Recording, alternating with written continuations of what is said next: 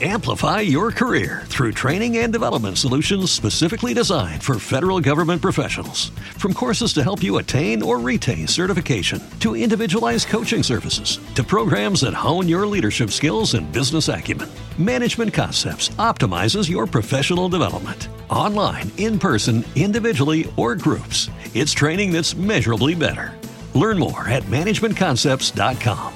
That's managementconcepts.com.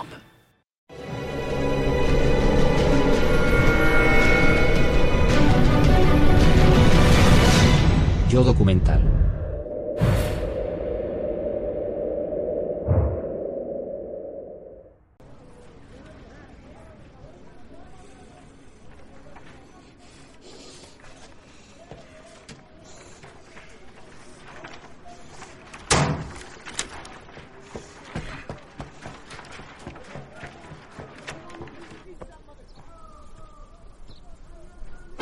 Los países de la Triple Entente y principalmente las fuerzas del Imperio Británico llevaron a cabo durante la Primera Guerra Mundial la campaña de los Dardanelos.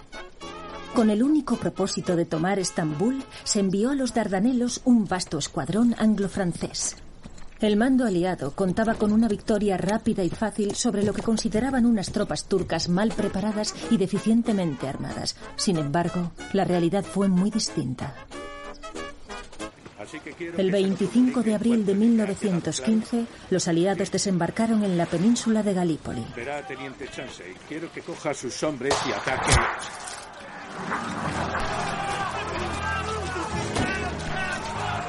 Permitiendo que el destacamento avanzado ocupara la costa. Los turcos abrieron fuego intenso, obligando a los marines a retroceder a una estrecha franja de la costa. Cuando la batería de artillería se unió al aniquilamiento de los soldados de la Alianza, la situación se volvió crítica.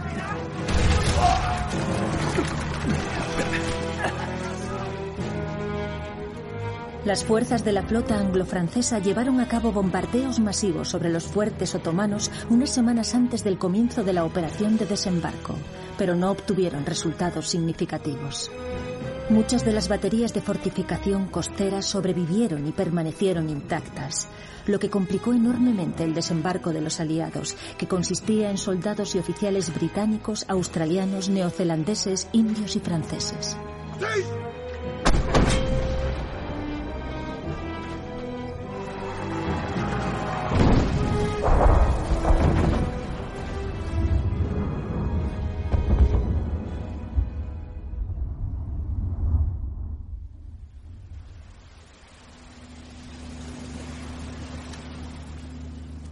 Los barcos de la Marina Real sobrepasaban en potencia de fuego a la artillería turca, lo que auguraba que las tropas de tierra podrían desembarcar y tomar las playas.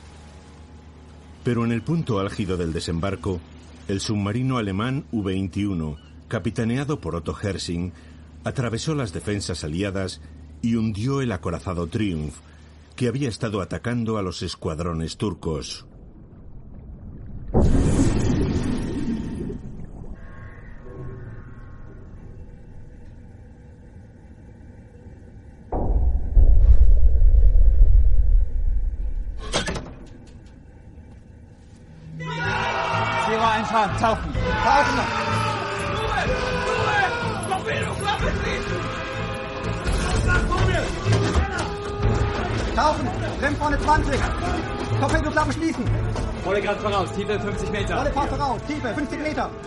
El comandante Hersing estuvo a punto de no sobrevivir.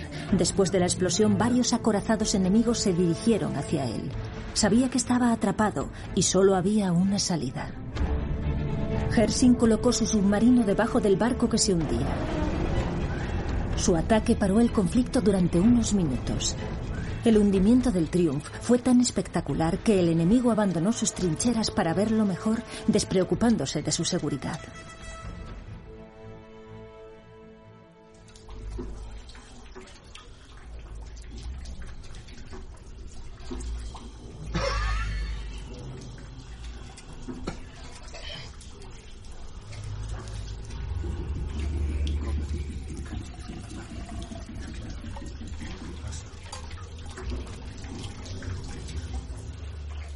Hersin se mantuvo en el lecho marino consumiendo la mayor parte de su energía y oxígeno durante 28 horas.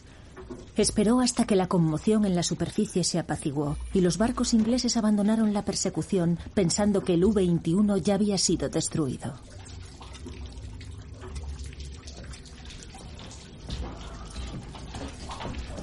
Das Leck im Maschinenraum wird gerade abgedichtet. Es gibt seit zwei Stunden keine Geräusche mehr. Ich glaube, sie lassen uns in Ruhe. Zero-Ziel auftauchen. Den Hauptballast durchlüften. Steuer bereit machen. Steuer bereit machen zum Auftauchen. Elektromotoren, minimale Kraft voraus. Elektromotoren, minimale Kraft voraus. Al bombear todo el aire restante en los tanques de lastre, el submarino subió a la superficie, recargó sus casi agotadas baterías y salió a la caza de su siguiente víctima. Un día después, el U-21 atravesó las defensas antisubmarinas y hundió el acorazado Majestic, que estaba bombardeando las fortificaciones turcas. Tras su hundimiento, los británicos retiraron su flota de la península de Galípoli, dejando a sus tropas casi al descubierto. Las bajas se multiplicaron, lo que impulsó el envío de más soldados y de barcos hospitales de mayor tamaño y capacidad.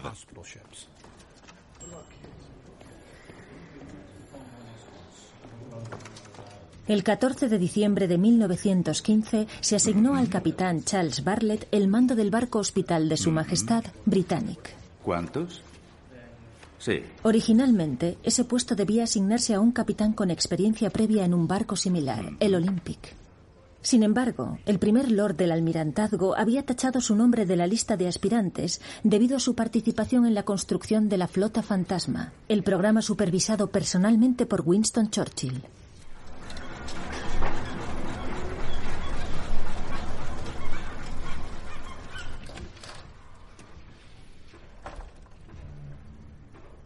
Bartlett, de 47 años de edad, era uno de los lobos marinos más respetados y experimentados del Reino Unido. Tenía sentido de la compostura, una destreza sin igual y un ojo clínico en barcos en situaciones difíciles, prefiriendo extremar la seguridad antes que poner en peligro el barco y a sus pasajeros.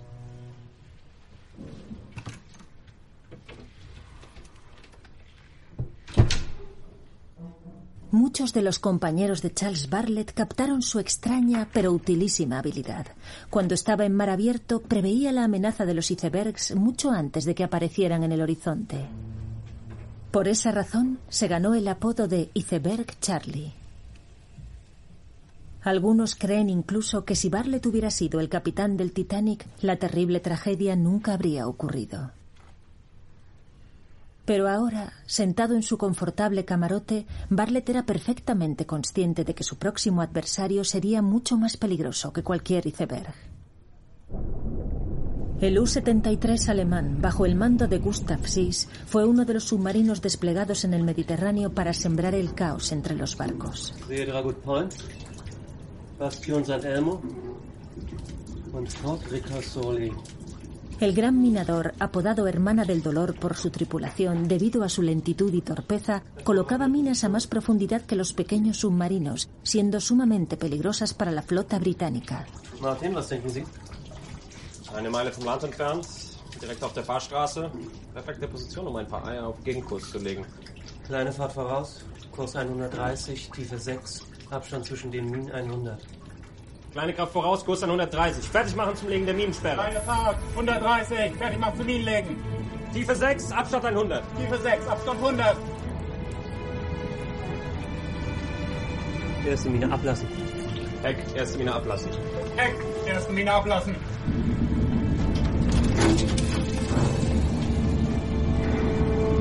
Erste Mine abgelassen.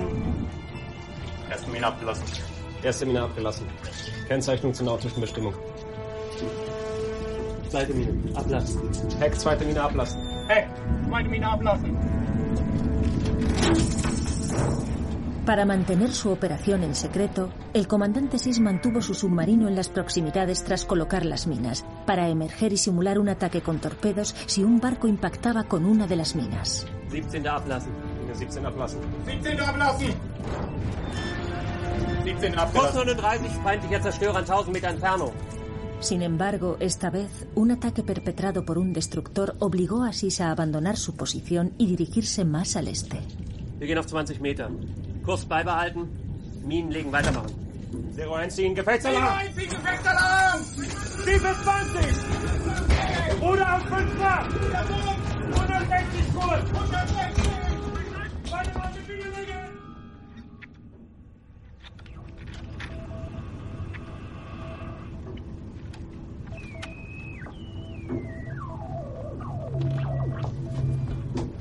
Habe ein Funksignal abgefangen. Die verhalten, Bewegungen in den Bootssektionen einstellen. Die verhalten. Bewegung auf Bootsektion einstellen. Bewegung auf Bordsektion einstellen! Ya a cierta distancia de la costa, el U-73 se topó con el acorazado británico Russell, que se dirigía a Malta. Martin, notieren Sie im Logbuch. Englisches Schlachtschiff in weiter Entfernung auf Kurs Nord. Sis no podía atacar con torpedos debido a la velocidad y distancia del enemigo. Pero al día siguiente el Russell impactó con las minas que él había colocado y se hundió. Fährt im Zickzack. Raucht stark. Bleibt unterhalb der Kimmlinie. Eine typische Duncan-Klasse. Zugscheinwerfermasten und zwei nah beieinander stehenden Dampfrohren.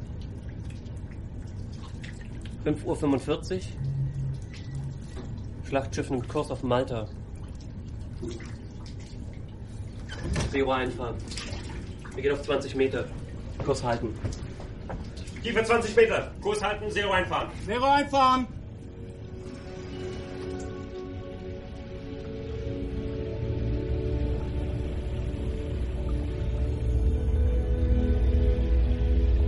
Aquí Tritón. Profundidad 40 metros. Todos los sistemas en marcha. Mantenemos rumbo. Seguimos descendiendo hasta el fondo. 105 metros. Estamos en la popa. Recibido.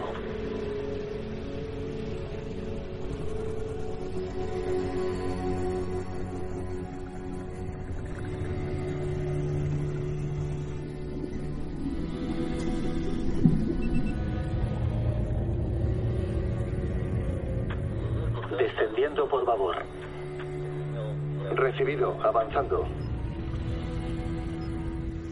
Al igual que el Britannic, el Russell está en magníficas condiciones, aunque está boca abajo. Porque sus cañones eran muy pesados. Por eso giró al hundirse. Eso es.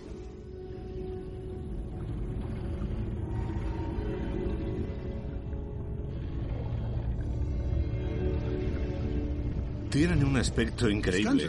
Da la impresión de que si los limpias, podrían disparar.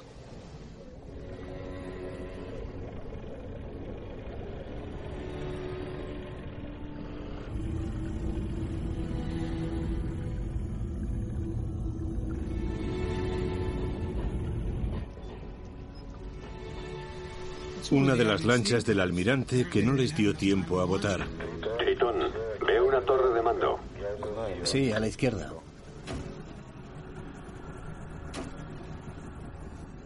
Tritón, bajad aquí en cuanto podáis. Recibido. Descendiendo.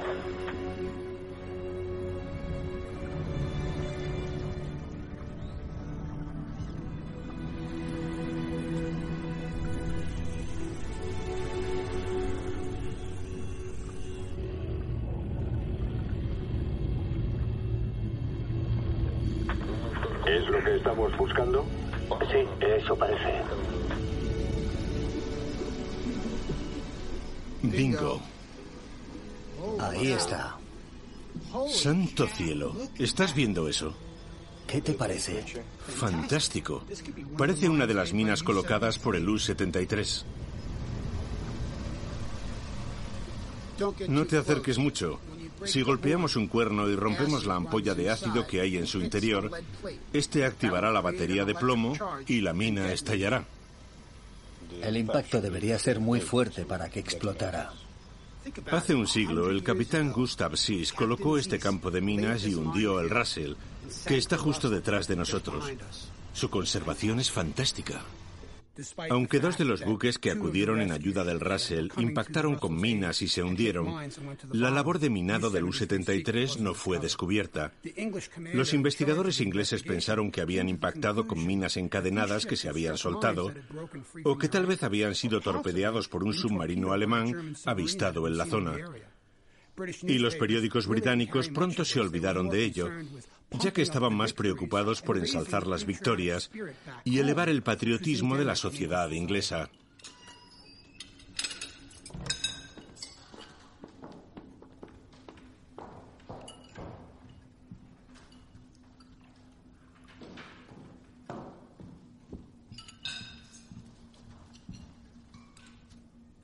Gracias, Becky.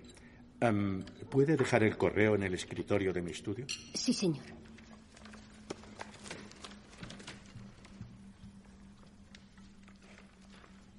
¿Algo más, Rebeca? Disculpe, pero una de las cartas está dirigida a la señora Elinor. Recuerdo con claridad el último desayuno con mi familia. La carta que recibí aquella mañana contenía la orden de mi asignación al Britannic. Tuvo el efecto de una tempestad dentro de las paredes de mi casa. Elinor, ¿qué debemos pensar? Tu padre y yo te apoyamos cuando te inscribiste en los cursos de la Cruz Roja y cuando dejaste tus clases de música para ser camillera en el hospital. Pero esto está fuera de lugar. Ahora te llaman para servir en un barco que se dirige al frente. ¿En qué estás pensando? Ya estoy harta de tus sermones.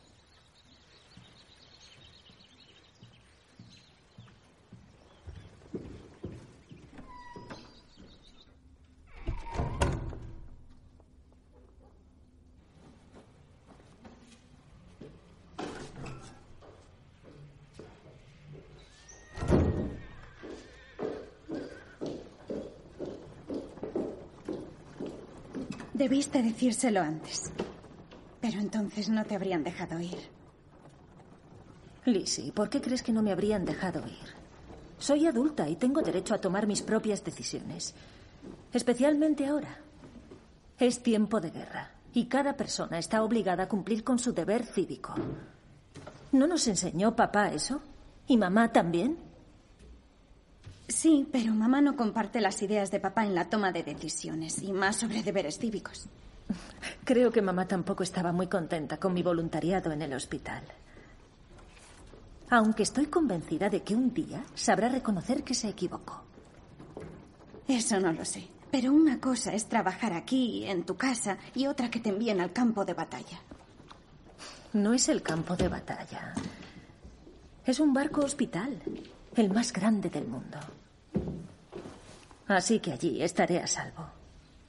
No sabía que fuera tan grande como el Titanic. Pero se hundió al chocar con un trozo de hielo. El Britannic es más avanzado y más resistente.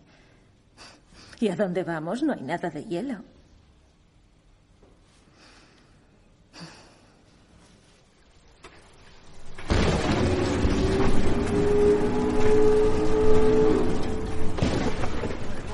Señor, el restaurante, el salón y los camarotes de la cubierta superior ahora son salas de hospital. Sigue sin ser suficiente. Necesito también habitaciones para los heridos graves, justo al lado del quirófano. Señor Brocklebank. Daos prisa. Cállate ya, esto pesa mucho.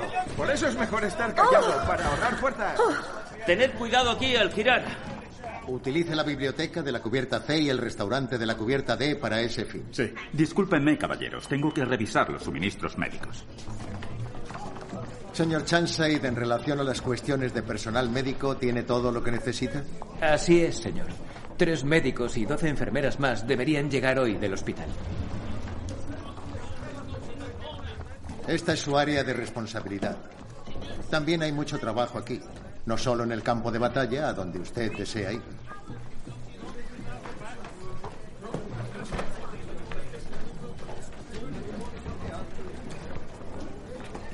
Disculpe, señorita. ¿Puedo ayudarla?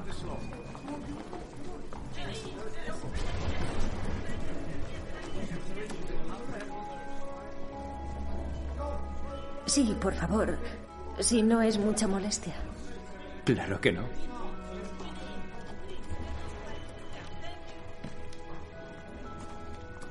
Tengo que encontrar a la matrona del barco, Elizabeth Ann Dawes. Me temo que aún no está a bordo, pero empezaremos preparando su alojamiento. ¿Elinor Morrison? ¿Nelly? ¿Sophie? Oh, perdone, señor Chanside. Siento haberle interrumpido. Es que no, no esperaba ver a mi amiga aquí. Señorita Morrison, se alojará en la cubierta F. La señorita Atwood la acompañará para mostrarle su camarote. Pues claro, vamos. Sophie, estás aquí. Es increíble. ¿Quién lo iba a decir? Qué alegría verte.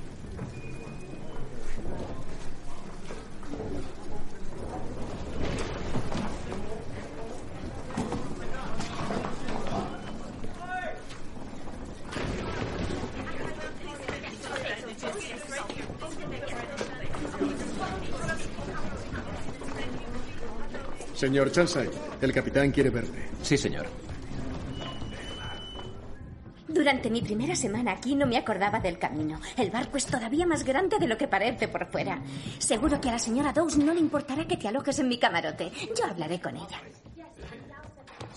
Abajo del todo, por favor.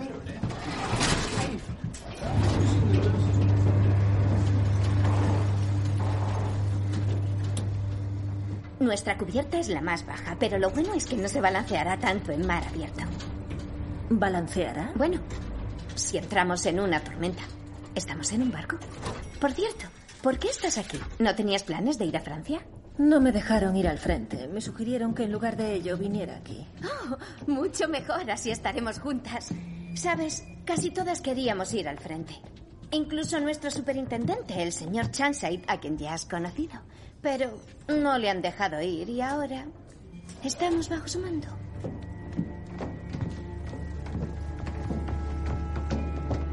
Qué bien que no hayan asignado a nadie mi camarote. Estaremos juntas otra vez. Espero que terminen pronto de cargar. Ha sido un día frenético. Nadie parece entender ya lo que está pasando. Podríamos alojarnos en otras cubiertas. En camarotes más grandes de cuatro personas cada uno.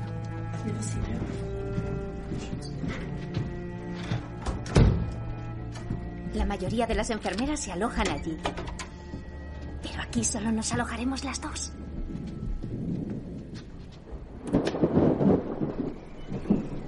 Todavía no hemos zarpado ya nos estamos hundiendo. Por cierto, hay una piscina maravillosa. Nos dejan usarla cuando terminamos el turno. Si quieres, podemos ir juntas. Esta es tu cama. Acomódate. Tengo que irme antes de que noten mi ausencia arriba. Muchas gracias, Sophie.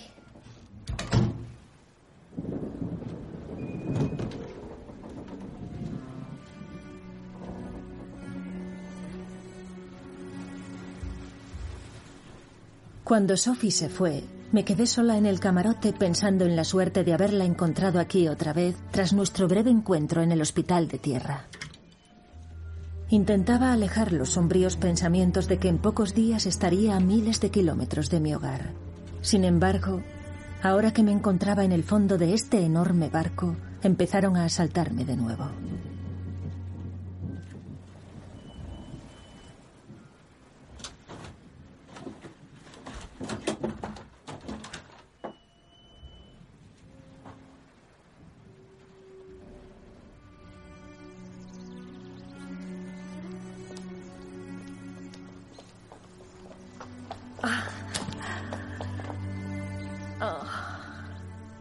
Por favor, prométeme que no te pasará nada malo.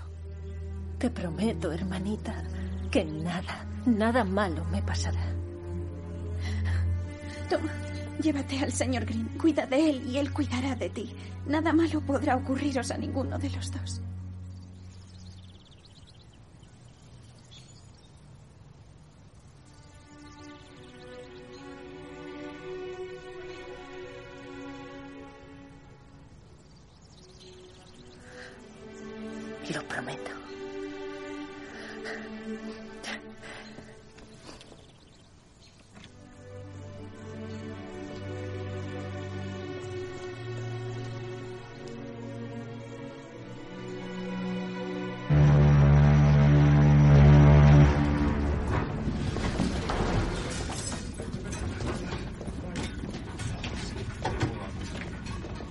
Señora Dawes. Dígame. ¿Dónde está la señorita Morrison? ¿Morrison? Está ahí.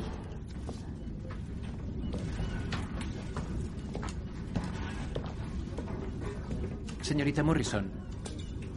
Creo que es suyo. Oh, creí que lo había perdido. Gracias.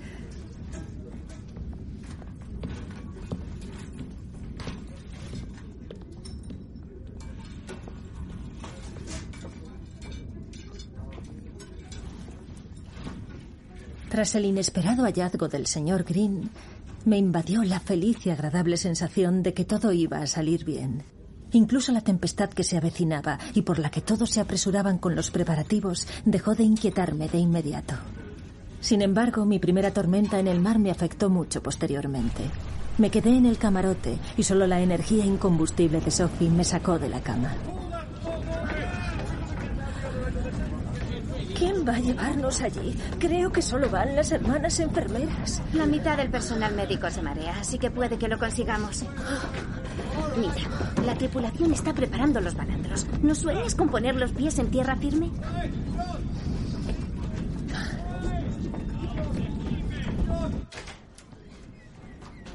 Buenas noches. Señoras.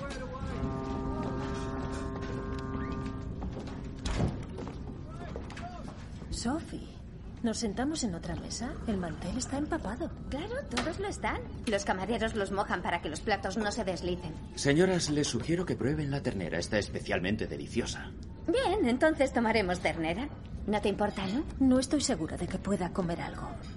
Creo que me has sacado de la cama sin ningún motivo.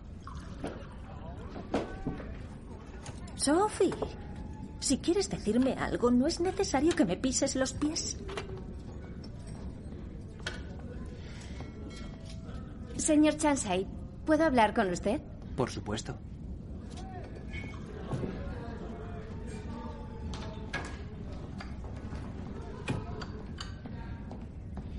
Señor Chansay, se rumorea que va a ir usted a Mudros con heridos a bordo. ¿Es eso cierto? Sí, así es.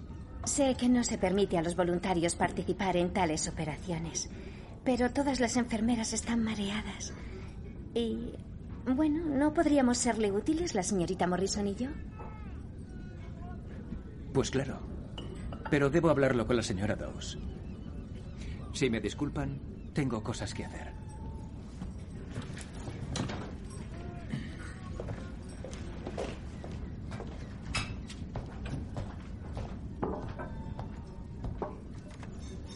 Señorita Morrison, estuve revisando su expediente y pude comprobar que es usted de Cambridge. ¿Tiene alguna relación con el profesor Morrison? Sí, él es mi padre. Entiendo. ¿Está segura de que la hija de un profesor está capacitada para tal empeño? Señor Chanside, estoy bien. Pese a ser la hija del profesor, estoy preparada para hacer todo lo que sea preciso. Se lo aseguro. Muy bien. ¿Nunca me dijiste que tu padre era profesor? Definitivamente no tengo apetito.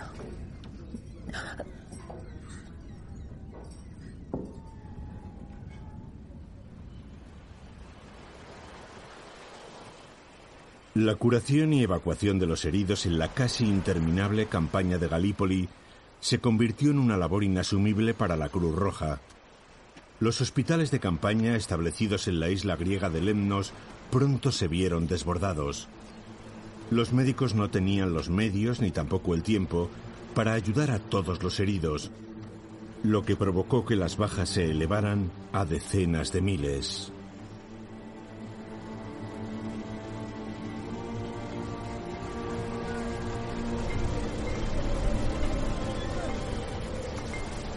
Los archivos marcados en amarillo son de los heridos que pueden caminar. Serán trasladados mañana cuando llegue el transporte principal. Los archivos marcados en rojo son de los heridos graves y deben ser transportados a primera hora. Los archivos deben ser revisados minuciosamente. Si tenéis, dejad paso. Si tenéis cualquier duda, acudid directamente a mí. ¡Sujetadlo! No perdáis el tiempo a trabajar. ¡Sujetadlo!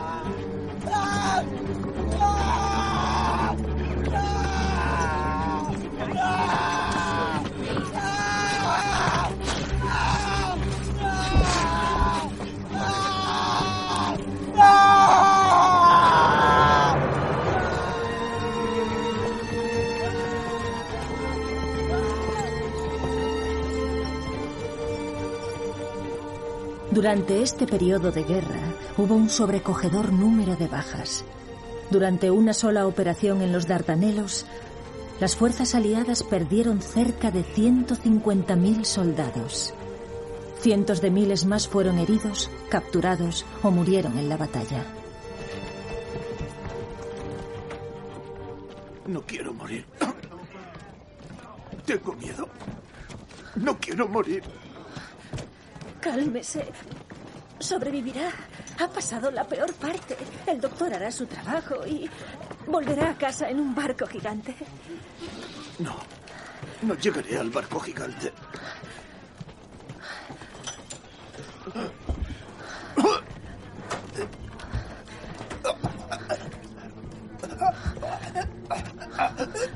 Por el amor de Dios, sujételo. Forceps. Mire, deme la mano. ¿Lo siente? Ahora sujete bien.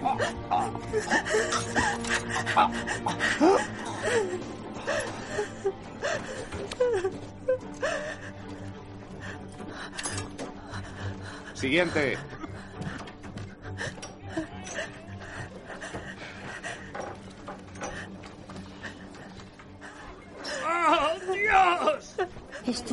De lo que jamás imaginé. Tenemos más bajas de las que podemos soportar y estamos muy escasos de suministro. Es cierto.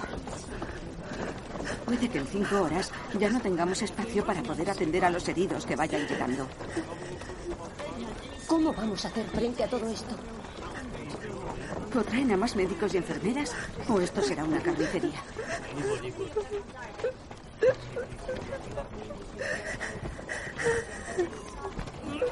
どうしたらいい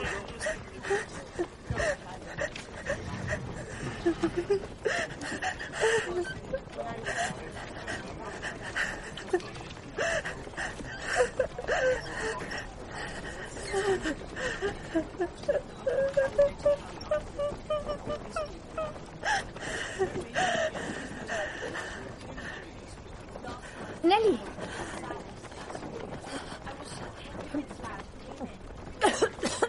Bien?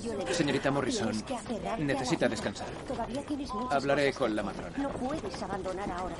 Seguro que hay muchos Sophie, llévela a su tienda. esperando tu regreso. Por supuesto. Vamos, Nelly.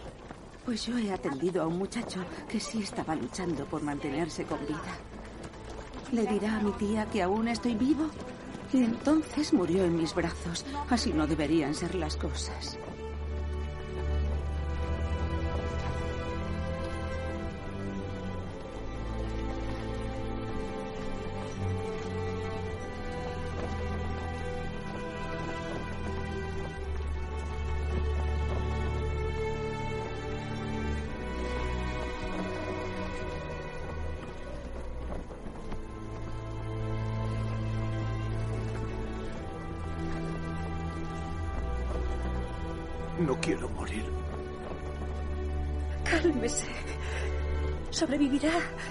Pasado la peor parte. El doctor hará su trabajo y volverá a casa en un barco gigante. No debí venir aquí. No. No llegaré al barco gigante. Siguiente.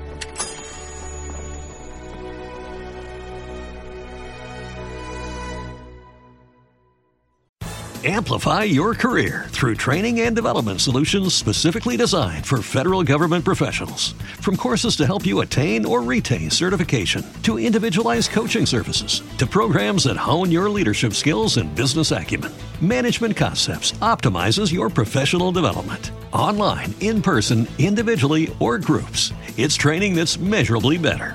Learn more at managementconcepts.com. That's managementconcepts.com. Okay, round two. Name something that's not boring. A laundry? Ooh, a book club. Computer solitaire, huh?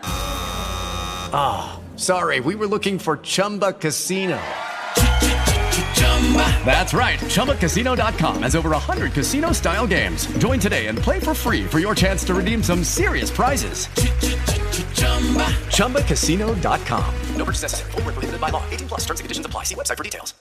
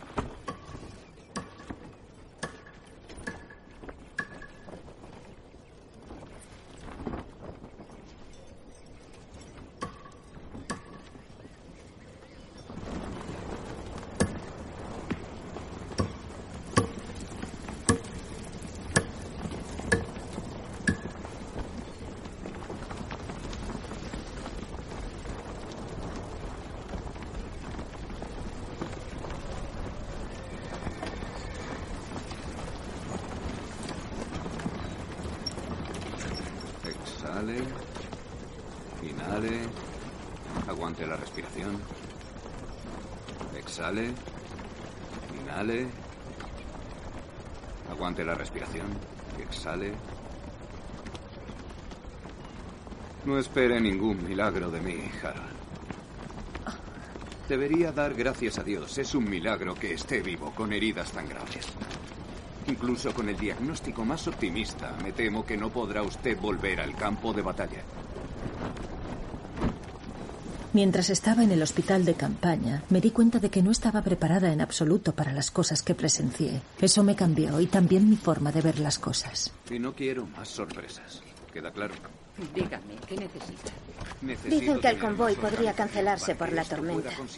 Eso significa que estaremos más días aquí. Y para ello yo necesito disponer Si de lo hubiera sabido, habría metido más ropa en la maleta. Una docena al menos, con eso bastaría. Doctor, ¿puede decirme si están los siguientes pacientes de mi Por lista? cierto, he oído que hay unos barcos militares que transportan a los heridos con mala climatología. Si nos recogieran sería maravilloso. Gracias, doctor. Disculpe. Nelly, ¿estás escuchándome? Sí, sería estupendo.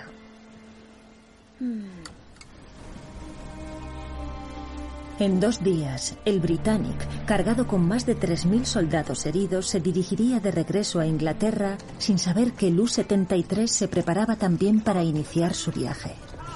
Martin, was ist los? Entschuldigen Sie, Herr Kalon. Den kompletten Satz Minen haben wir bereits eingeladen. Jetzt sind die Torpedos dran. Es gab eine Verspätung, weil Hersings Boot zuerst beladen werden musste. Oh, sehe, die haben schon wieder die Kennzeichnung geändert. UC 150, UC 200. Ja, schon wieder. Neben dem C haben sie jetzt auch noch ein E hinzugefügt. Und weitere Kilogramm Ladung. Sie meinen wohl, dass wenn wir am Telefon nicht mehr C und B sagen, sondern klarer und ernst, Fehler vermieden werden können. Klarer und ernst. Die schlauen Männer in Berlin lassen sich sicher keine Fehler machen, ne? Auf uns. Vielen Dank, Otto. Vielleicht beim nächsten Mal. Wie du meinst. Viel Erfolg auf deiner Jagd, Gustav.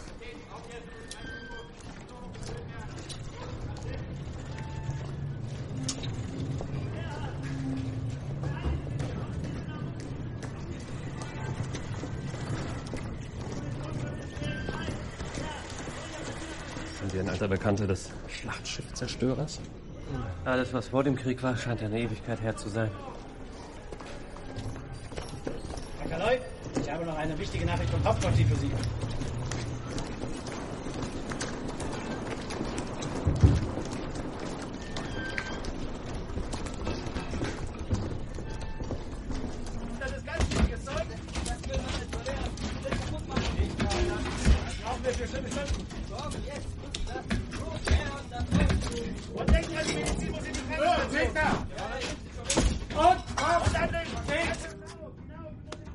El capitán Sis recibió un despacho en el que se le ordenaba abandonar de inmediato la base y colocar un campo de minas en el canal griego de Kea, exactamente el lugar por donde debía pasar nuestro Britannic tras zarpar de Mudros. Tengo en mi lista 64 heridos, 23 de ellos críticos. Gracias, señorita Morrison. ¿Algo más? Sí, quería decirle que tenía usted razón y que no debería estar aquí. No estaba preparada y perdí los nervios. Y he decidido volver al hospital. Señorita Morrison, eso le corresponde a usted. Pero le digo por experiencia que la segunda batalla es la que nos define. Señorita Morrison, creo que es hora de que vuelva a sus obligaciones.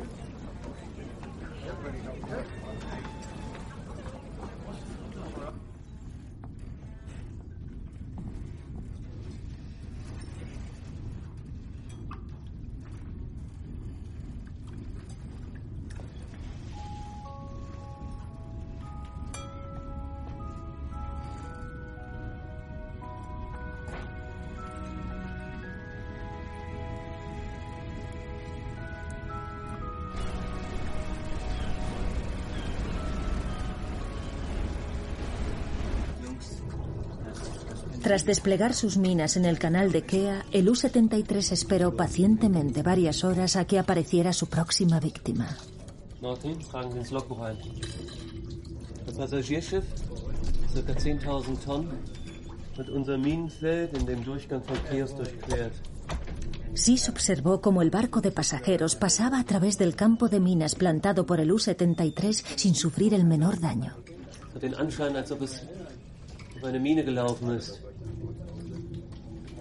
Es hat aber keine Detonation gegeben.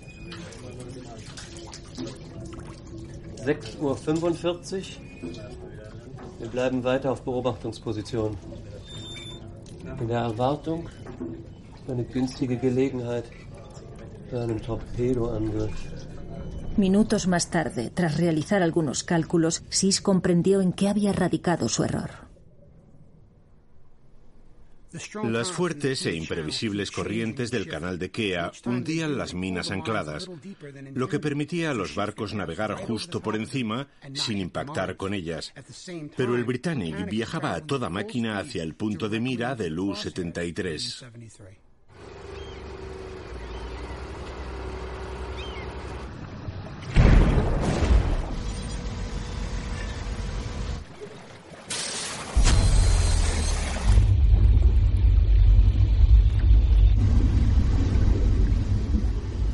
El fondo esté en calma. Estamos a 15 metros de profundidad. La inmersión continúa según lo previsto.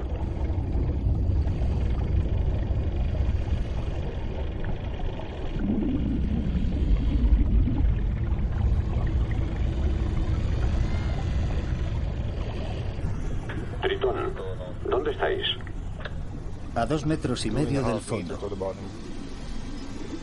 Descendí dos veces para ver el Titanic en un batiscafo ruso Mir.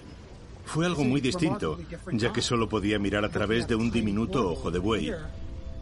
Pero aquí tengo una visión del Britannic de casi 180 grados.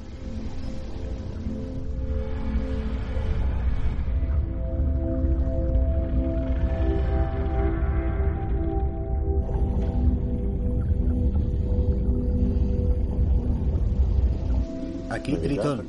¿Me recibes bien?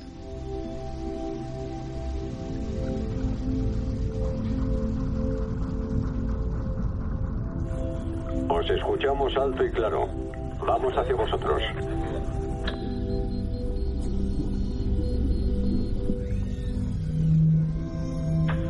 Objetivo avistado.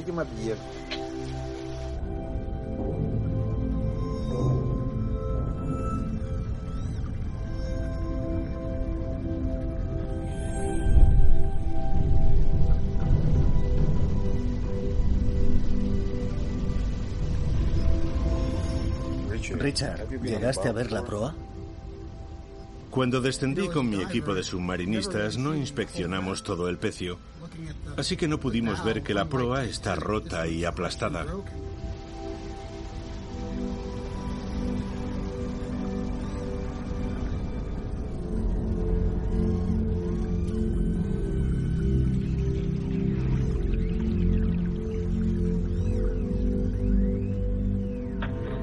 Escuchas, Tritón?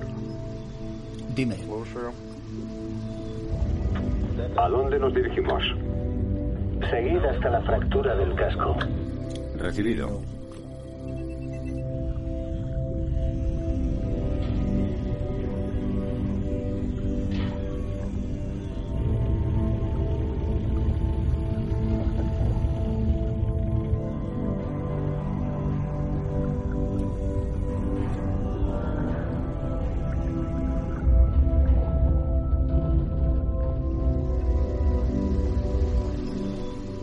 ¿Podemos acercarnos más?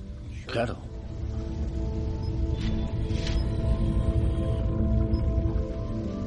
Esto ratifica que las enfermeras abrieron los ojos de buey de la sección médica para mejorar la ventilación. Y esta es la zona de proa donde se alojaba la tripulación, con todos los ojos de buey cerrados.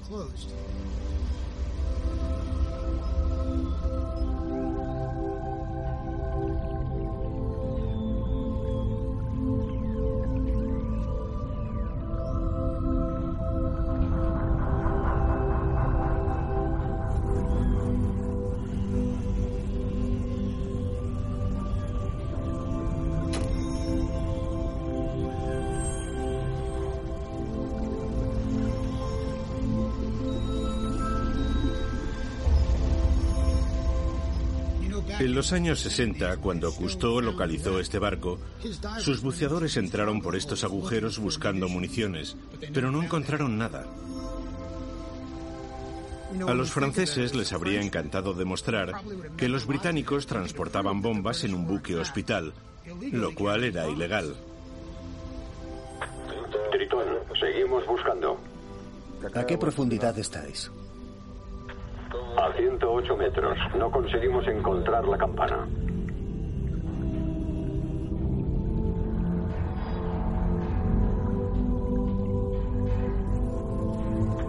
No está aquí. Dicen que la campana de un buque es su voz, el alma del barco. Es triste pensar que el Britannic pueda haber perdido su voz.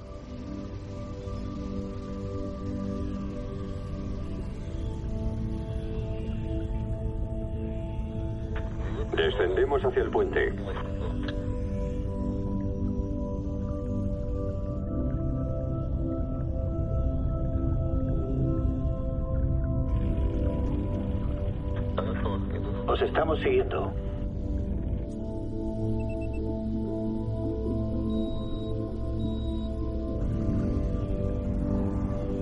Deberíamos volver a la superficie.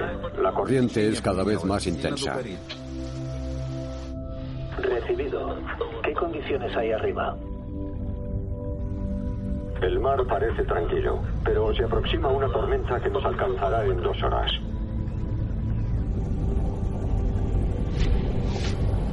Sugiero que demos por terminada la operación.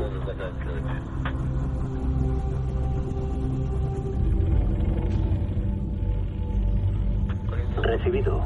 Iniciando ascensión.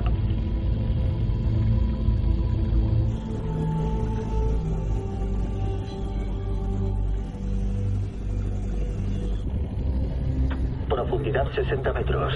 ¿Listos para recogernos? Listos para izaros. Podéis emerger.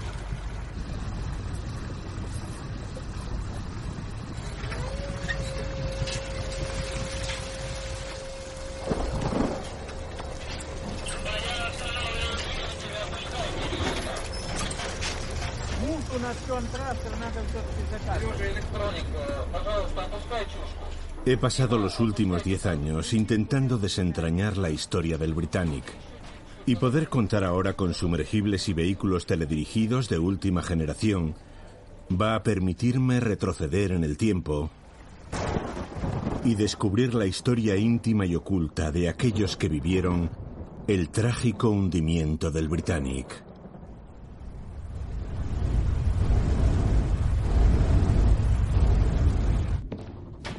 Buenas noches, capitán. Buenas noches. Señor Chanside, por cierto, aprovecho para informarle de que he firmado su solicitud de traslado. Ahora ya no está en mis manos. Gracias, capitán.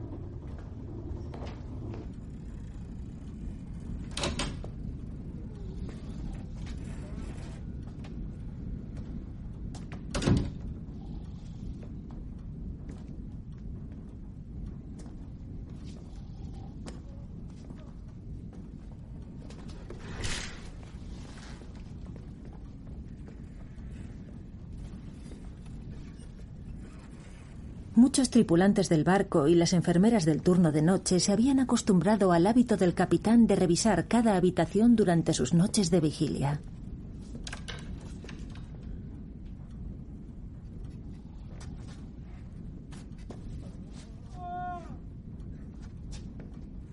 Pero solo unos pocos sabían que el origen de su insomnio se debía a la reciente muerte de su hijo. Y en aquel momento yo no era del grupo que lo sabía.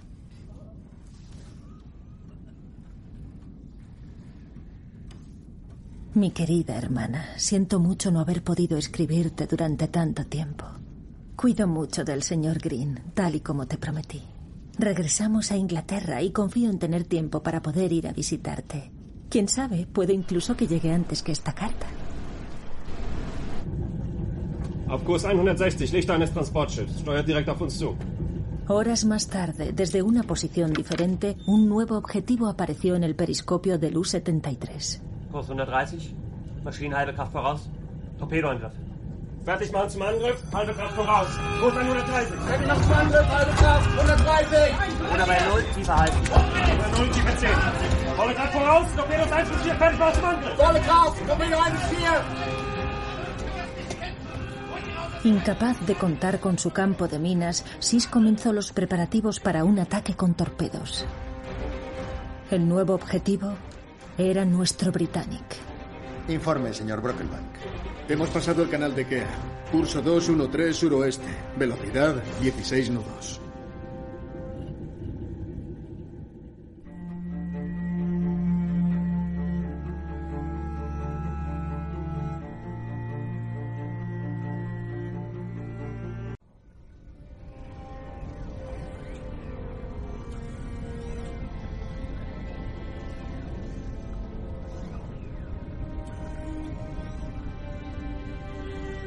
Probablemente sea difícil imaginar que el gigante inerte que yace actualmente en las profundidades del océano fuera una vez el barco más lujoso y avanzado de su tiempo.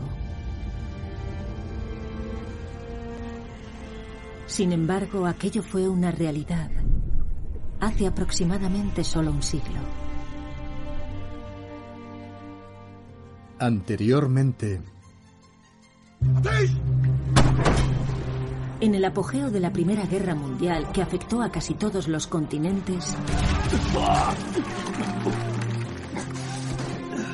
el almirantazgo británico decidió usar grandes transatlánticos para llevar centenares de miles de soldados al frente.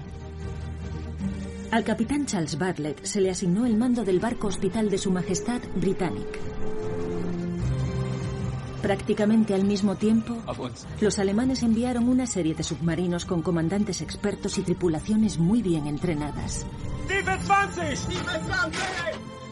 Recuerdo con claridad el último desayuno con mi familia. La carta que recibí aquella mañana contenía la orden de mi asignación al Britannic. Disculpe, señorita. ¿Puedo ayudarla? Debo encontrar a la matrona del barco. ¿Eleanor Morrison? ¿Sophie? El barco es todavía más grande de lo que parece por fuera. Durante este periodo de la guerra hubo un sobrecogedor número de bajas. En una sola operación en los Dardanelos, las fuerzas aliadas perdieron cerca de 150.000 soldados. Ahora sujete bien. Cientos de miles más fueron heridos, capturados o murieron en la batalla. En dos días, el Britannic, cargado con más de 3.000 soldados heridos, regresaba a Inglaterra sin saber que el U-73 había comenzado los preparativos para un ataque con torpedos. Torpedoangriff abbrechen. Schleichfahrt. Wir nehmen den alten Kurs wieder auf. Schleichfahrt, Kurs 130.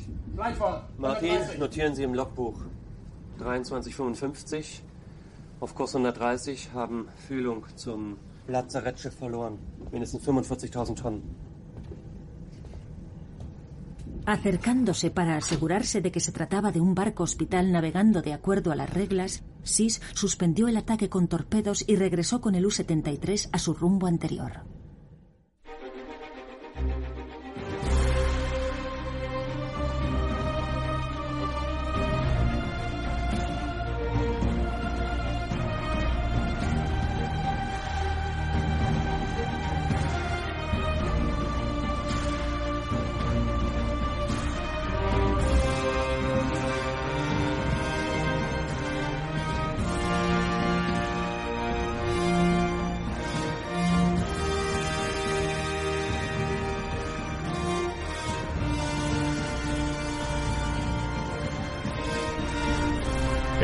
Misterio del Britannic, episodio 2.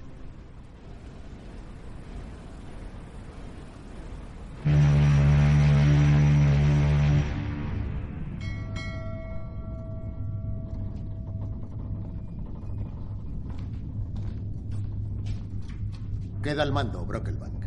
Buenas noches, señor.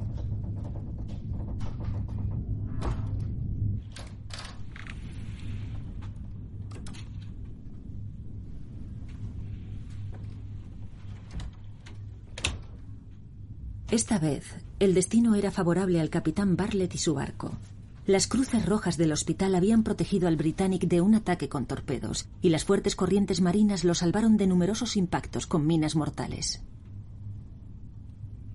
Sin embargo, aproximadamente un año y medio antes, casi en las mismas aguas que el Britannic dejaba atrás, un submarino alemán había torpedeado el barco en el que el hijo de Bartlett, de 15 años, servía como Boy Scout, y cuyo cuerpo, como el de muchos otros, nunca se encontró después de la pérdida del buque.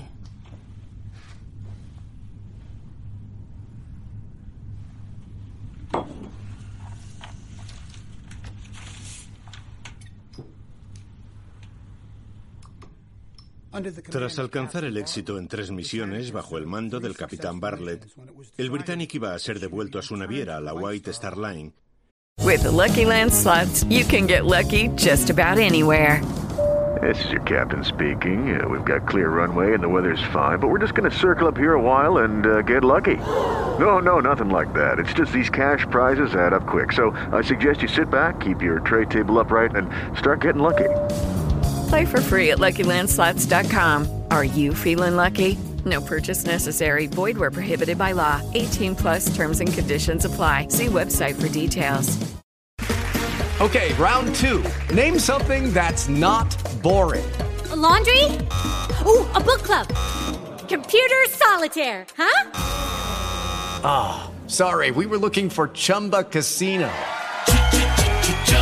That's right. ChumbaCasino.com has over 100 casino style games. Join today and play for free for your chance to redeem some serious prizes. ChumbaCasino.com. No purchase necessary. Full prohibited by law. 18 plus terms and conditions apply. See website for details. Para el buque, la guerra había terminado. Pero al empeorar la situación en el Mediterráneo, fue enviado de nuevo al frente.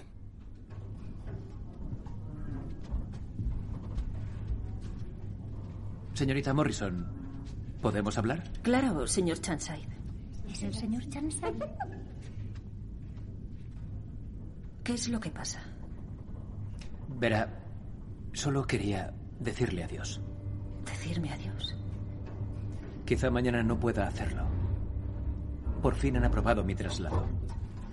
Mañana desembarcaré en Salónica. Bueno. Parece que ahora, señor Chanside, podrá volver al campo de batalla. Espero que sus nuevos subordinados no le defrauden tanto como lo he hecho yo.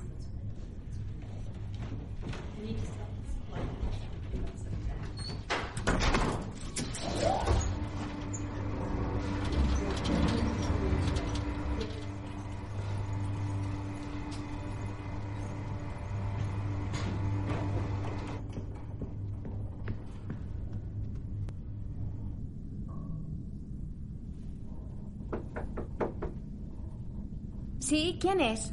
Soy el teniente Chanside.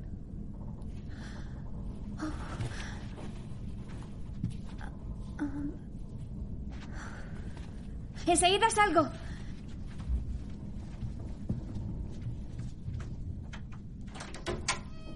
Sí, señor Chanside. Señorita Atwood, siento importunarla. No, no pasa nada. ¿En qué puedo ayudarle? Quiero aclarar algo con la señorita Morrison. ¿Sabe dónde puedo encontrarla? No, no ha venido al camarote aún. Cuando venga le diré que ha estado usted aquí. ¿Hay alguna cosa que quiera usted que le diga? No, no hace falta. Gracias. Señorita Atwood. Buenas noches.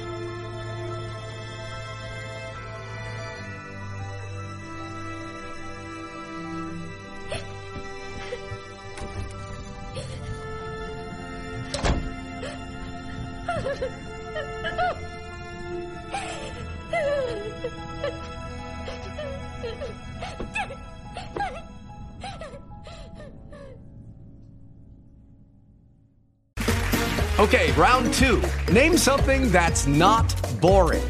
A laundry? Ooh, a book club. Computer solitaire, huh? Ah, sorry, we were looking for Chumba Casino. That's right. ChumbaCasino.com has over 100 casino style games. Join today and play for free for your chance to redeem some serious prizes. ChumbaCasino.com. No purchase necessary. Full prohibited by law. 18 plus terms and conditions apply. See website for details. With Lucky Land slots, you can get lucky just about anywhere. Dearly beloved, we are gathered here today to. Has anyone seen the bride and groom? Sorry, sorry, we're here. We were getting lucky in the limo and we lost track of time. No, Lucky Land Casino, with cash prizes that add up quicker than a guest registry. In that case, I pronounce you lucky. Play for free at LuckyLandSlots.com. Daily bonuses are waiting. No purchase necessary. Void where prohibited by law. 18 plus. Terms and conditions apply. See website for details. El Britannic zarpó de Southampton rumbo a Italia y llegó a Nápoles unos días después sin ningún incidente. Pero una gran tormenta impidió que volviera a zarpar, y cuando por fin lo hizo, avanzó a toda máquina para recuperar el tiempo perdido rumbo al canal de Kea. Okay, round two. Name something that's not boring. A laundry? Ooh, a book club.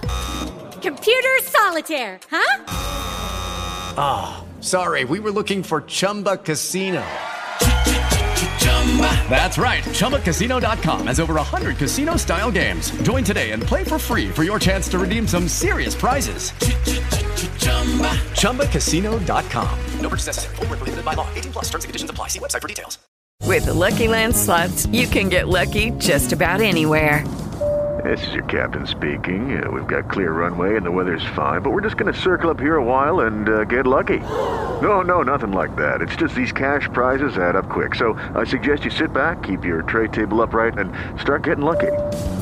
Play for free at LuckyLandSlots.com. Are you feeling lucky? No purchase necessary. Void where prohibited by law. 18 plus terms and conditions apply. See website for details.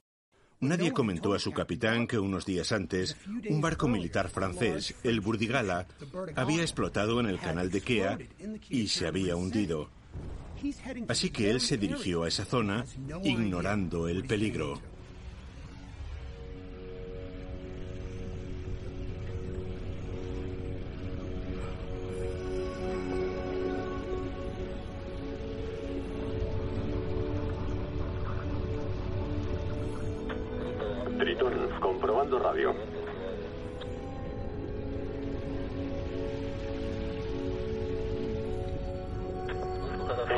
Al puente del Burdigala.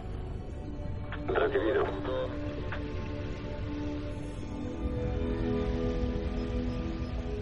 Las palancas de los telégrafos del puente están colocadas en marcha atrás. Tal vez por eso las hélices seguían girando cuando se hundió. Es verdad. Eso parece. Tritón, estamos justo delante. Os veo y os escucho bien. Esa escotilla es bastante grande. Vamos a entrar. Cuidado con el cordón umbilical.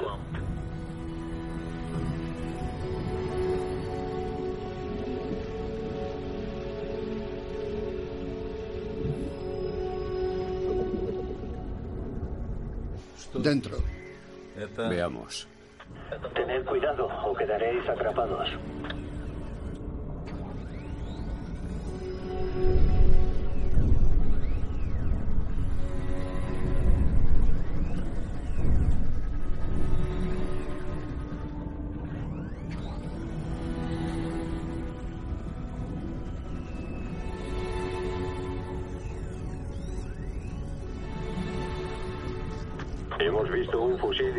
Varias camas.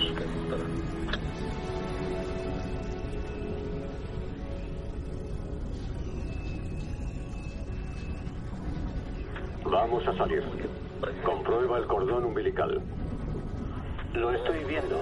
El cordón está a salvo. Podéis extraer el vehículo. Recibido. Gracias.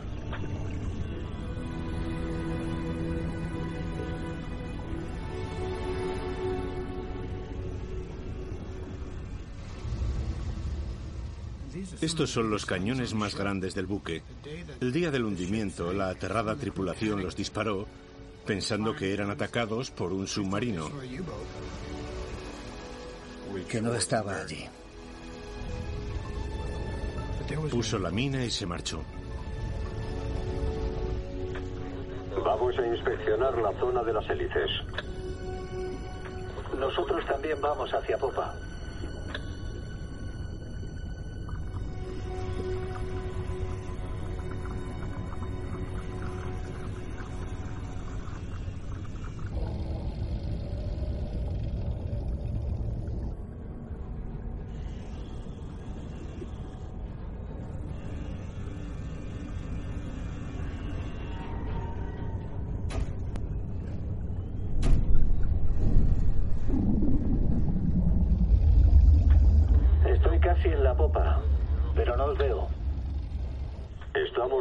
La hélice derecha.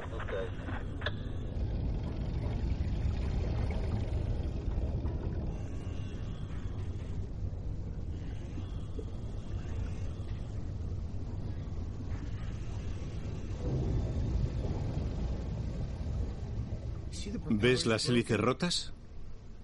Cuando el barco se hundió seguían girando, lo que explica que se destrozaran al chocar contra el fondo. Nos dirigimos hacia el mástil.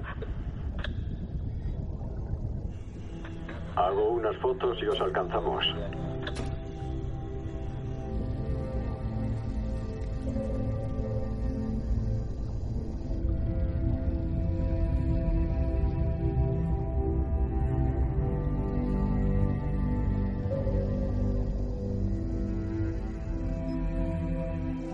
¿Eso de ahí no son platos? Lo que está encima. No son platos. ¿No? Es una tubería. De una estufa, sí. ¿Y el ventilador? Tritón, hemos terminado con las hélices.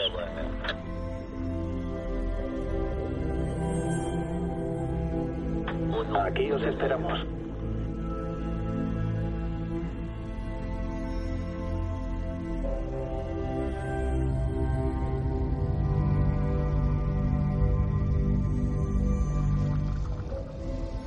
Siempre hace ilusión encontrar una campana. Hemos encontrado dos aquí en el Burdigala, pero ninguna en el Britannic.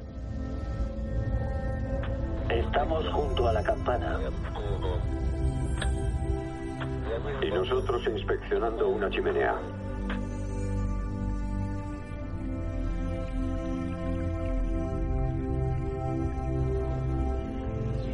Recibido. Os veo.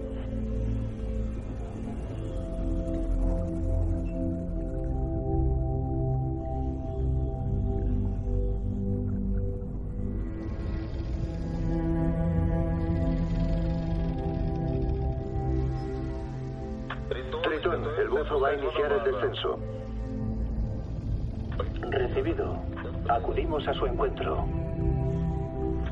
Nosotros también.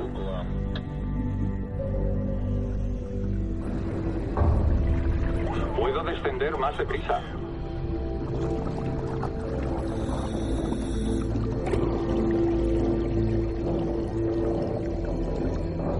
A tres metros del objetivo. Detened la campana. Voy a salir.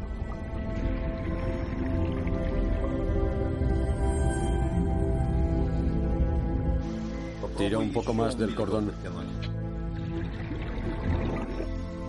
Ver caminar a un hombre sobre la cubierta del Burdigala 100 años después tiene un cierto toque surrealista.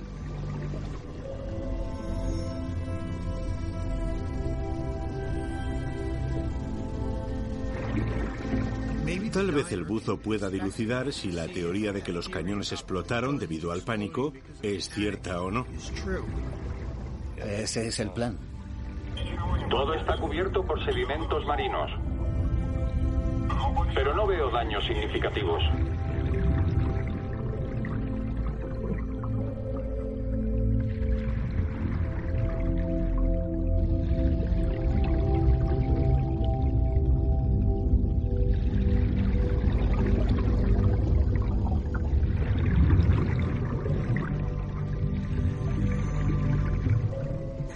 Nadie había paseado por el barco tras su hundimiento. Solo había sido visitado por buceadores como tú. El casco de buceo le aporta mucha seguridad y tiene a todo el equipo apoyándolo. Los buceadores nadamos casi solos.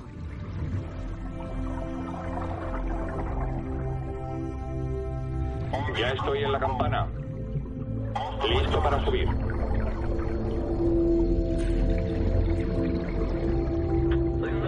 Hasta tu primera parada de seguridad.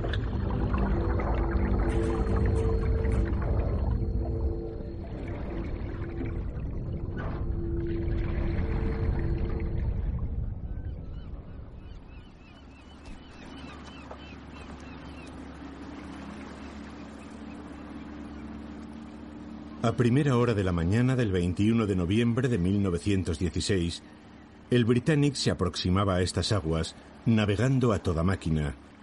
Era el mayor y el más lujoso transatlántico de su época, pero en menos de una hora desapareció para siempre bajo las aguas del Egeo.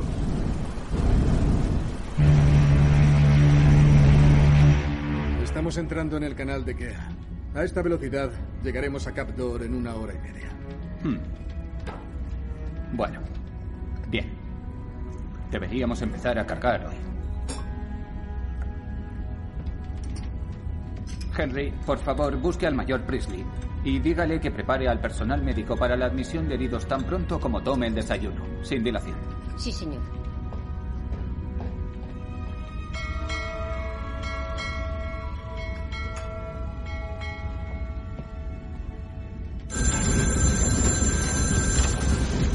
Prepárense para el cambio de turno.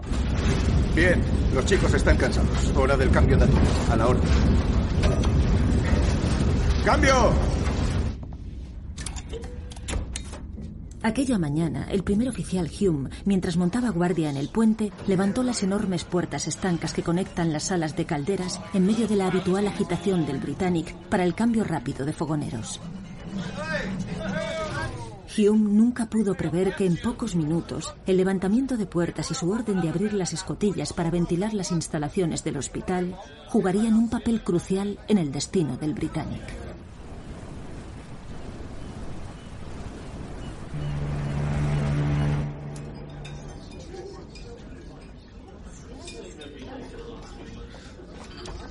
Qué pronto has venido hoy. ¿No te has enterado? Tendríamos que estar en Mudros al anochecer. ¿Esta noche? Sí, esta noche. ¿Ocurre algo, Sophie? No. A mí no me ocurre nada. Nos vemos luego. Que aproveche.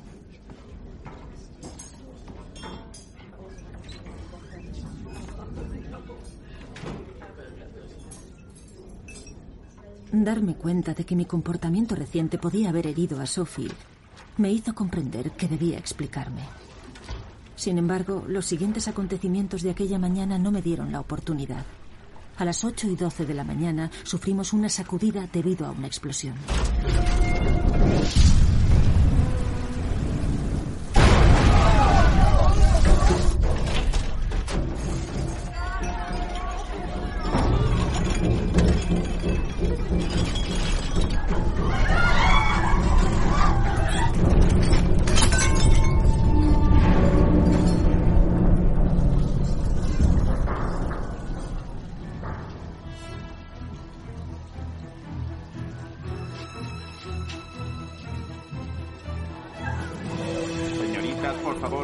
Cálmense. Estoy seguro de que no es nada serio.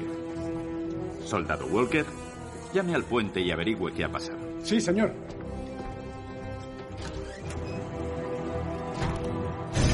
¡Cierren la válvula! ¡Despejen las calderas! ¡Que Dios nos asista! ¡Sala de caldera 6! ¡Entrada de agua por las tuberías! ¡Esperando órdenes! ¡Esperando órdenes! ¿Me oyen? ¡Atención! ¡Sigan el protocolo! ¿Me oyen? ¡Sigan el protocolo! No hay sonido, Hume. Atención.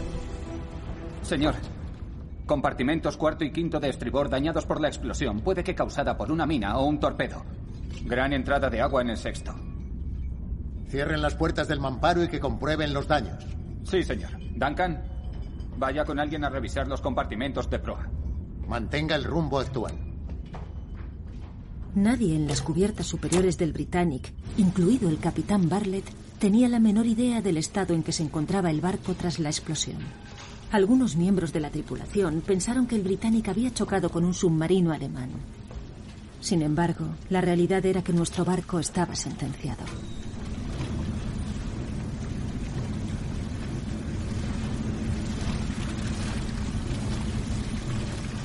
Cierra la válvula. Sí, señor.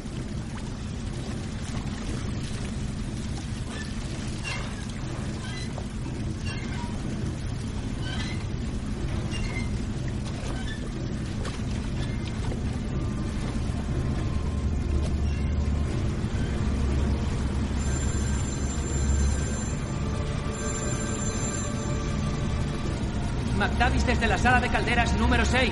Duncan, aquí puente de mando. Tiene que cerrar la puerta del mamparo manualmente. ¿Ha comprendido? Sí, señor, lo haré.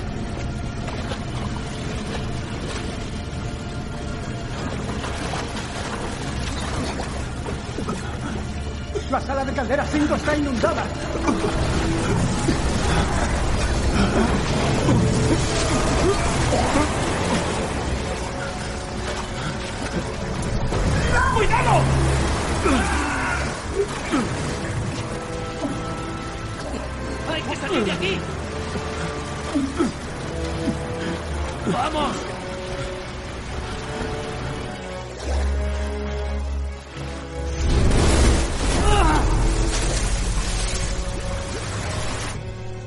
Entrada de agua en la bodega de estribor y en el túnel de los fogoneros.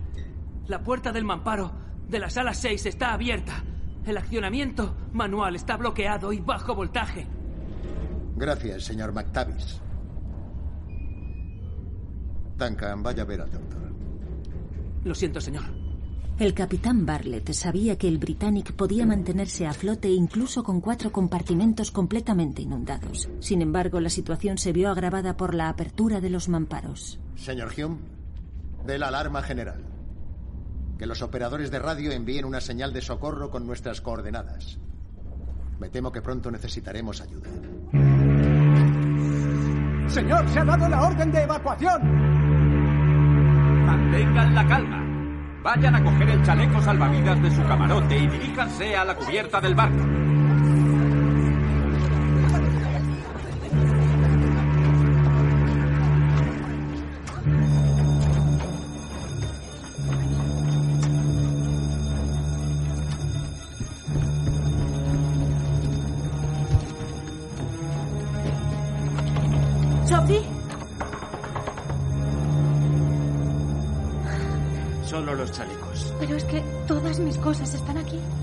Disculpe, ¿puede ayudarme a abrir mi camarote?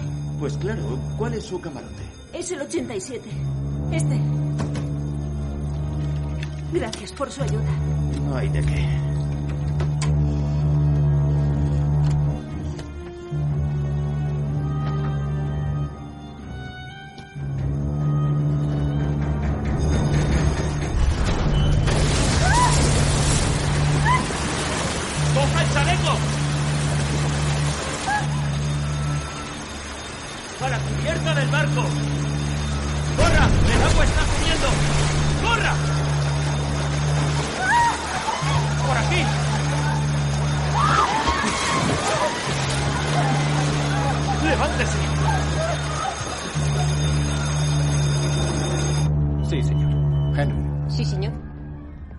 Cuaderno de bitácora del escritorio de mi camarote. Sí, señor. Todo a babor. Todo a babor.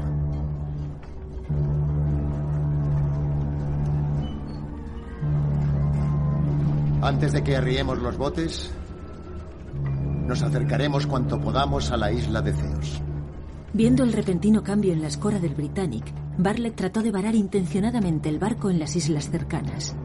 Sin embargo, descartó enseguida la idea al ver cómo el agua inundaba con rapidez el barco. La preocupación principal era la evacuación, para la cual casi no había tiempo.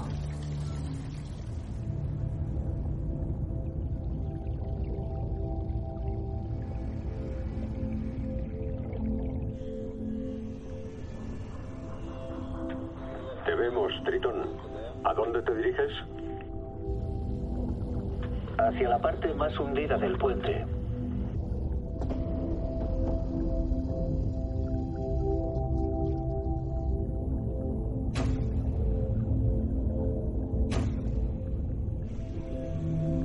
Te esperamos junto a las escaleras de la cubierta inferior.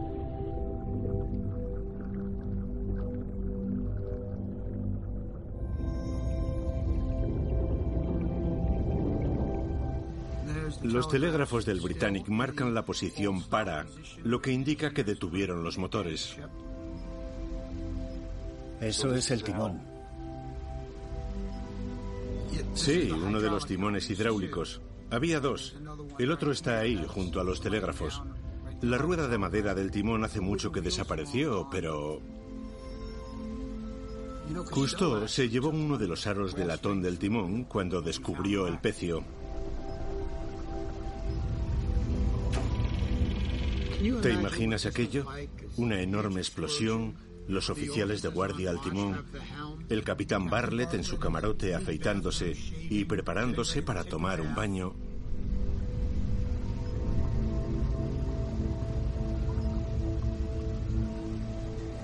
El tapón sigue en su sitio. Corrió hacia el puente dejando los grifos abiertos, preguntó qué pasaba y ordenó cerrar los compartimentos estancos. Nos dirigimos hacia los camarotes de primera clase. Recibido.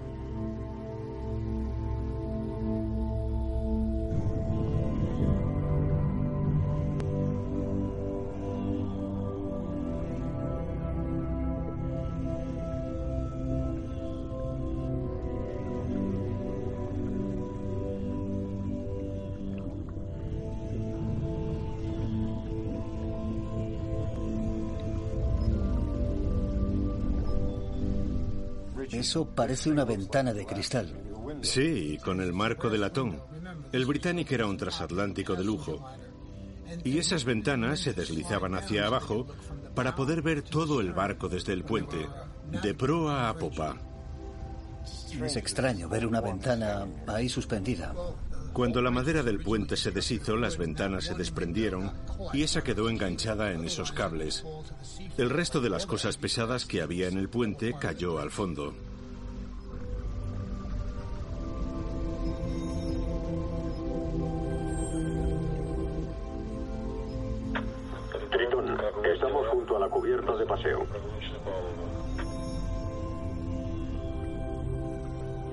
Nos dirigimos a la fractura.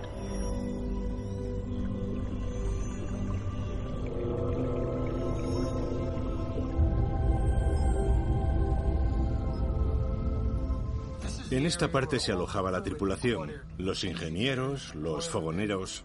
Ese túnel está destrozado. Aquí tuvo lugar la explosión. Detrás de esa escotilla hay una escalera de caracol que... Okay, round two. Name something that's not boring. A laundry? Ooh, a book club. Computer solitaire, huh? Ah, sorry, we were looking for Chumba Casino. That's right. ChumbaCasino.com has over 100 casino style games. Join today and play for free for your chance to redeem some serious prizes. ChumbaCasino.com. No purchase necessary. Where prohibited by law. 18 plus terms and conditions apply. See website for details. Descendía hasta las entrañas del barco, donde los fogoneros y muchos tripulantes desempeñaban su labor. Si rodeas la fractura, veremos otro túnel, por el que mi equipo y yo buceamos hasta las salas de calderas.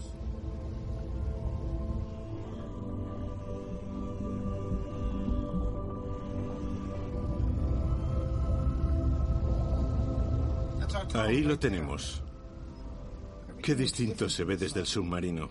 Podemos acercarnos más.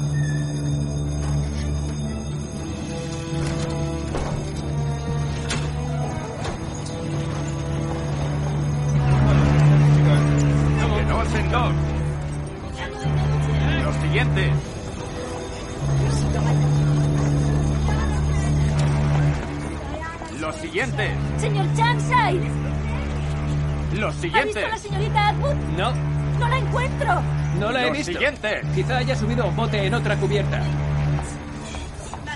Siguiente. Dos más. Lo siguiente. Lo siguiente. Vamos.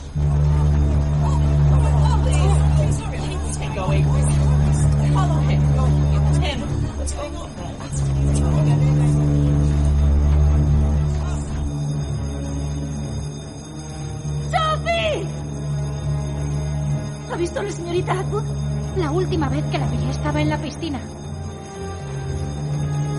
Señorita, señorita,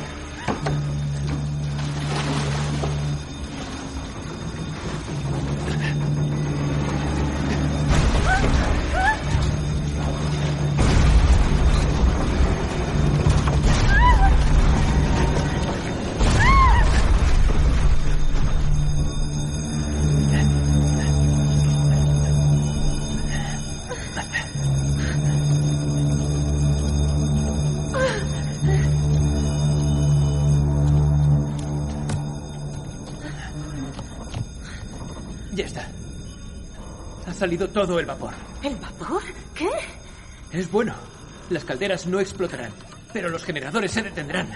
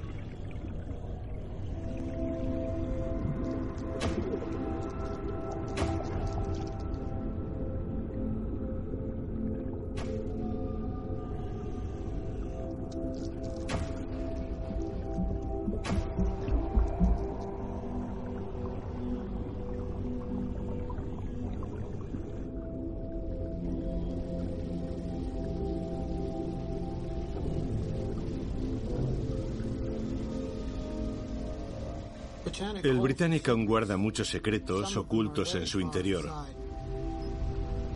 pero otros están a la vista.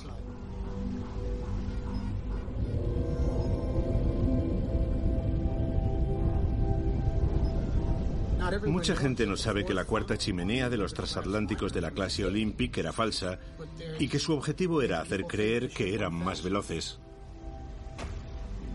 Una de las chimeneas está justo debajo. ¿Echamos un vistazo? Claro. ¿Podéis reuniros con nosotros? Estamos sobre la cuarta chimenea.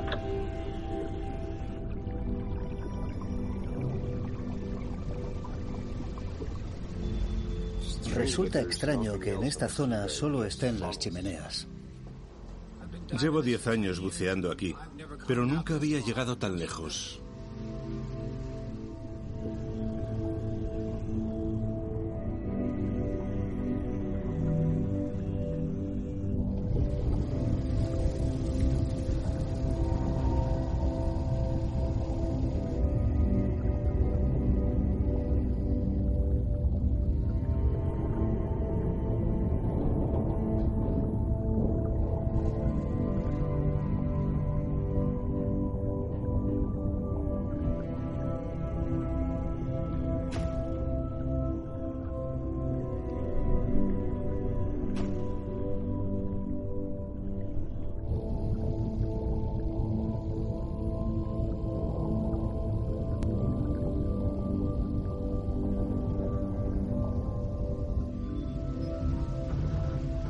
Eso que vemos ahí abajo parece una parte del cabrestante que formaba parte de la grúa que manejaba los botes salvavidas.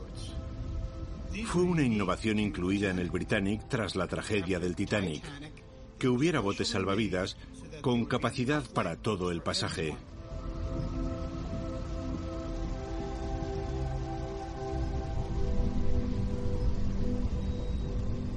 Al impactar contra el fondo, la proa se aplastó, pero aún así,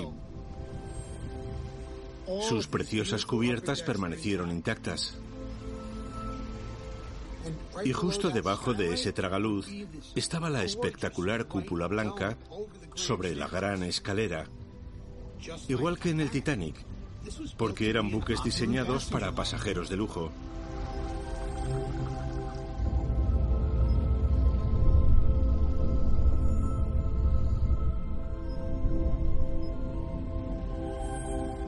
Mucha gente me ha preguntado si en el interior reinaba el lujo y la ostentación que se esperaba encontrar en un gran transatlántico de pasajeros.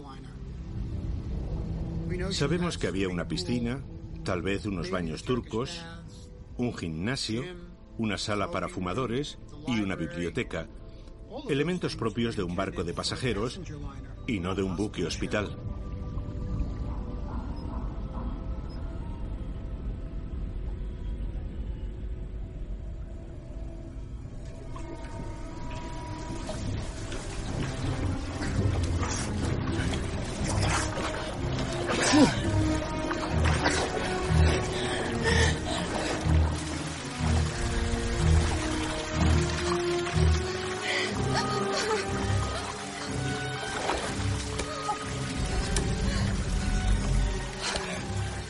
Sentenciado Britannic, como si temiera enfrentarse solo a su inevitable e inminente destino, quiso evitar que pudiéramos abandonar el barco.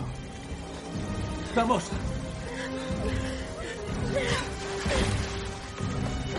¡Es la salida! ¡Estamos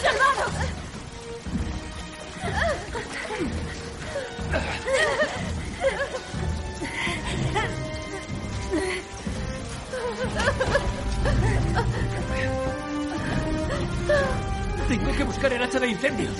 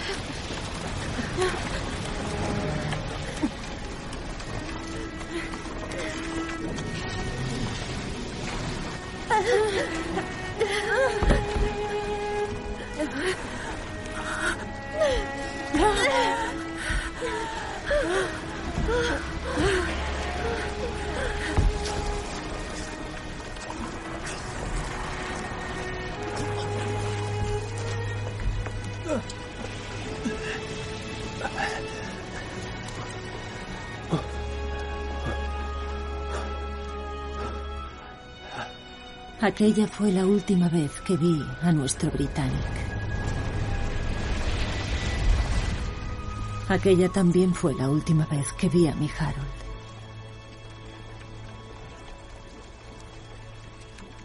Aquel fue el último día que estuvimos juntos.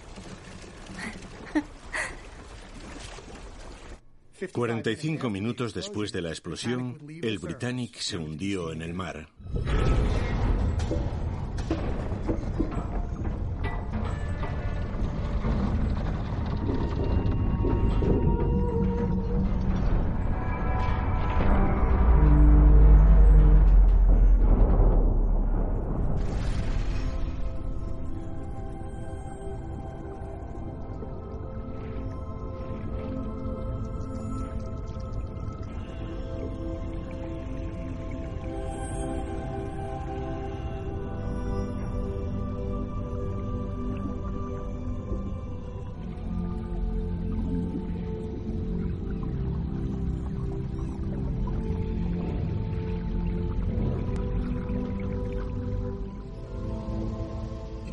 Acercarnos a la popa, vuelvo a recordar el drama del Titanic, en el que todos lucharon para salvar su vida.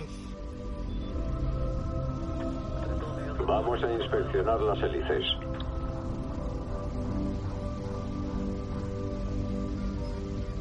¿Te imaginas lo que debieron sentir los que lanzaron los dos primeros botes salvavidas al ver girar esa hélice fuera del agua? Sin poder apartarse de su camino, porque no llegaron a conseguirlo.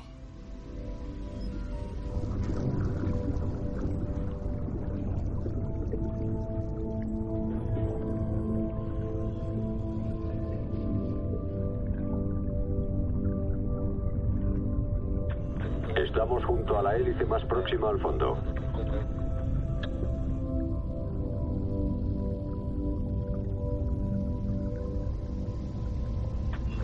Estamos acercando. Tras la explosión, algunas personas, presas del pánico, se encaramaron a dos botes salvavidas y los arriaron sin autorización, sin saber que los motores seguían funcionando y que una hélice permanecía fuera del agua. La hélice succionó los botes y puso fin a la vida de las únicas 30 víctimas mortales del hundimiento del Britannic. Iniciando ascenso. Nosotros también. Misión concluida.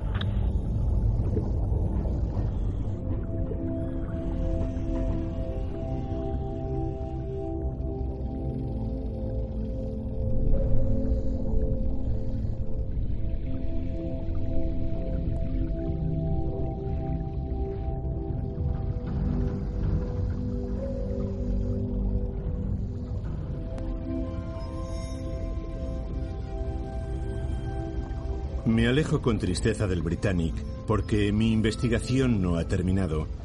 Aún quedan muchos enigmas por resolver. Esto no acaba aquí.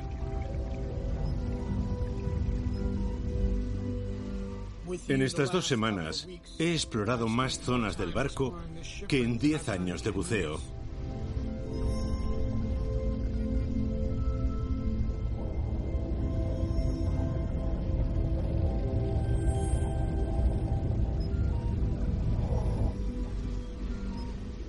Regresamos a la superficie.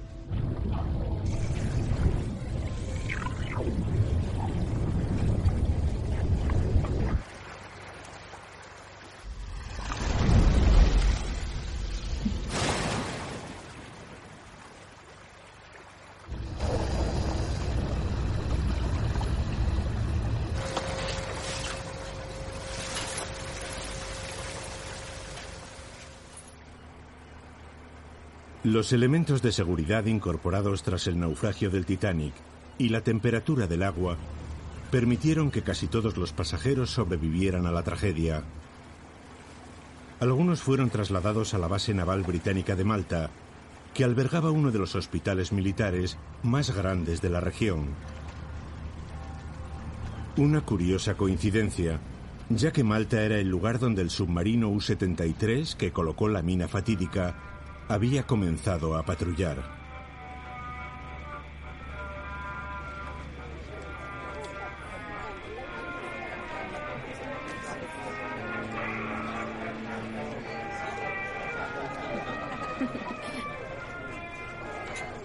¿Estás bien? Sí, muchas gracias.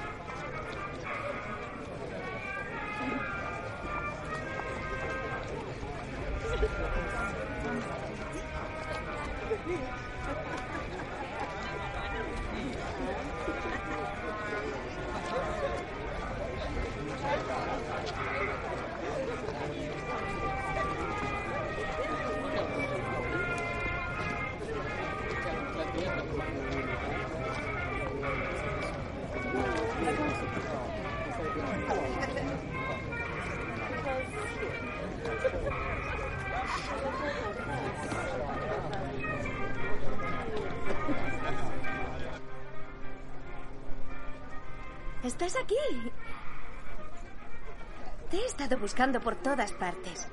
Ha venido un fotógrafo y vamos a posar todos juntos para una foto. Oh, ¿Cuántos barcos? ¿Cuál de ellos nos llevará de vuelta a casa? ¿Sabes? He decidido quedarme aquí. ¿Quedarte? ¡Qué tontería! Después de todo lo que hemos pasado. ¿Y qué hemos pasado? Estamos en guerra. Y seré más útil aquí que en mi propia casa. Sophie, Nelly. Estamos a punto de hacer la foto. Vamos, anda. O nos lo perderemos. Nadie esperará por nosotras.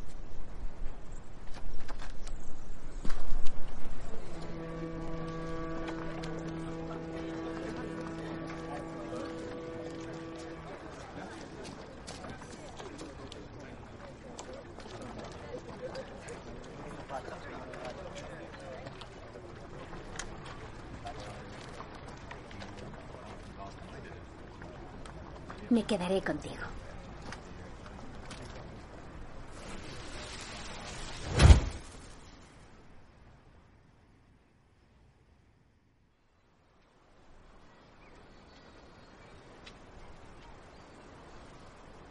El destino de los supervivientes tomó diversos caminos.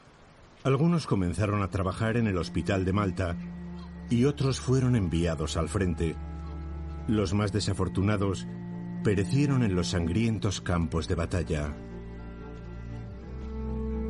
Pero muchos cumplieron con su deber hasta el fin de la guerra y tuvieron la suerte de regresar a casa.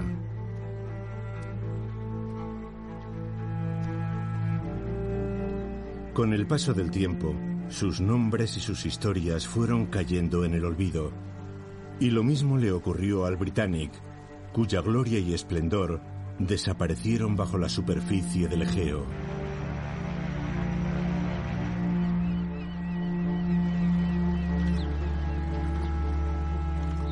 Investigar naufragios en aguas profundas es una labor peligrosa que pone al límite a hombres y equipos.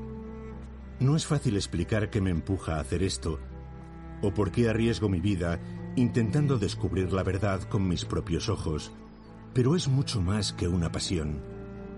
Es una llamada que vibra en lo más profundo de mi alma, que me arrastra y define quién soy, y que he tenido el orgullo de compartir con personas entrañables que pagaron por ello el más alto precio. En memoria de Carl Spencer, explorador submarino que entregó su vida buceando en el pecio del Britannic.